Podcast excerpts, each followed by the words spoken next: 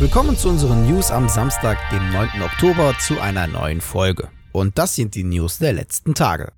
Seit 2016 findet die Dreamhack Leipzig in den Leipziger Messehallen statt, die 2020 von insgesamt 23.300 Besuchern und über 2000 Spielern auf Deutschlands größter LAN-Party besucht wurde. Nun hat die Erfolgsgeschichte nach sechs Jahren ein Ende. Dies gab die Leipziger Messe auf ihrer Webseite bekannt. Der schwedische Lizenzinhaber Dreamhack AB wird den Vertrag über das Jahr 2021 hinaus nicht weiter fortführen. Jedoch bedeutet dies nicht, dass die Dreamhack komplett aus Deutschland verschwindet. Wie die ESL Gaming bekannt gab, wurde diesbezüglich eine langjährige Partnerschaft mit Freaks for You Gaming eingegangen. Bekannt gegeben wurde, dass Freaks for You Gaming nun offizieller Lizenzhalter und Veranstalter nationaler ESL-Wettbewerbe und Dreamhack Festivals in Deutschland und Frankreich ist. Ziel des neuen Lizenznehmers ist die Weiterentwicklung und Verbesserung der Dreamhack Festivals in Deutschland und Frankreich.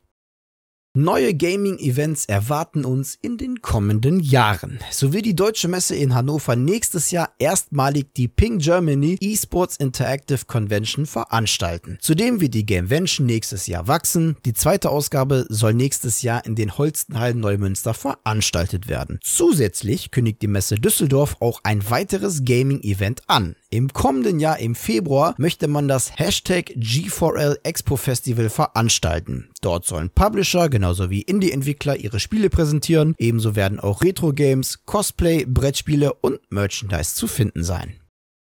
Publisher Electronic Arts feiert den jüngsten Release ihrer FIFA-Serie. Im EA-Blog berichtet Cam Weber, Group General Manager von EA Sports, von über 9,1 Millionen FIFA 22 Spielenden und von 460 Millionen Matches, die gespielt wurden. Und bei diesen Zahlen, angesichts der kurzen Zeit seit Release, wäre das ein neuer Rekord. Aber die Zukunft der FIFA-Serie ist ungewiss. Wie Weber beiläufig bestätigte, prüft EA die Idee, zukünftig die Serie umzubenennen. Die 2013 zuletzt verlängerte Partnerschaft zwischen Electronic Arts und der FIFA endet nämlich am 31. Dezember nächsten Jahres. Dies würde heißen, dass man nicht nur das Recht, den Namen zu nutzen, verliert, sondern unter anderem auch alle Namensrechte an Vereinen und Spielern. Laut Weber wäre dies aber auch kein großer Verlust, da man heute mit 300 einzelnen Lizenzpartnern Zugang auf 17.000 Athleten und 700 Teams in 100 Stadien und über 30 Ligen hat. Somit braucht braucht EA die FIFA-Lizenz nicht, um das Spielerlebnis so zu bieten wie bisher. EA braucht eigentlich die FIFA-Lizenz nur allein dafür, um Mitbewerber, wie zum Beispiel Konami, von diesem Spielerlebnis fernzuhalten.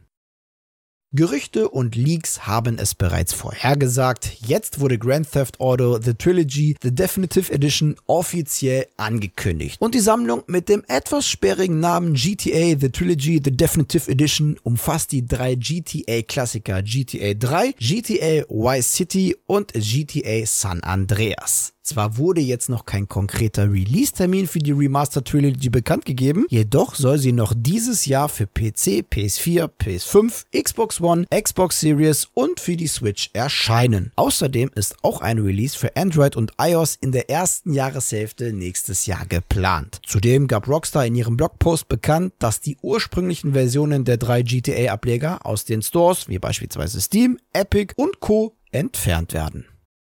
Vor kurzem veröffentlichte Ubisoft den sechsten Hauptableger der Far Cry-Reihe. Dass diese sehr erfolgreiche Reihe eigentlich aus Deutschland stammt, das wissen allerdings die wenigsten womöglich genauso wenige, wie dass die Anno-Serie aus Österreich stammt. Jedoch zählt die Anno-Serie zu den langlebigsten und kommerziell erfolgreichsten Spieleserien Deutschlands. Mittlerweile ist der aktuelle Ableger der Anno-Serie zweieinhalb Jahre alt und mit dem DLC Dächer der Stadt erschien ja vor kurzem die letzte große Erweiterung. Da ist es natürlich nicht verwunderlich, dass sich die Annoholiker unter euch fragen, wie es denn mit der Zukunft der Serie aussieht. Und womöglich weiß das Verkehr Verkehrsministerium einiges mehr, denn die Games-Förderung fördert das Projekt Laubenheim des rheinland-pfälzischen Entwicklerstudios Blue Byte Mainz. Mit knapp 1,5 Millionen Euro wird das Projekt mit einer Laufzeit bis September nächsten Jahres gefördert, was auf eine Veröffentlichung Ende nächsten Jahres bzw. Anfang 2023 hindeuten könnte.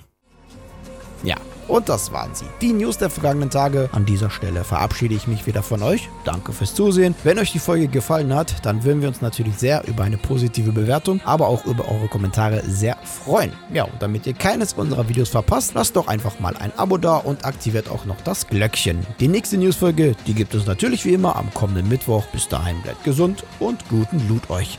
Ciao. Oh, baby,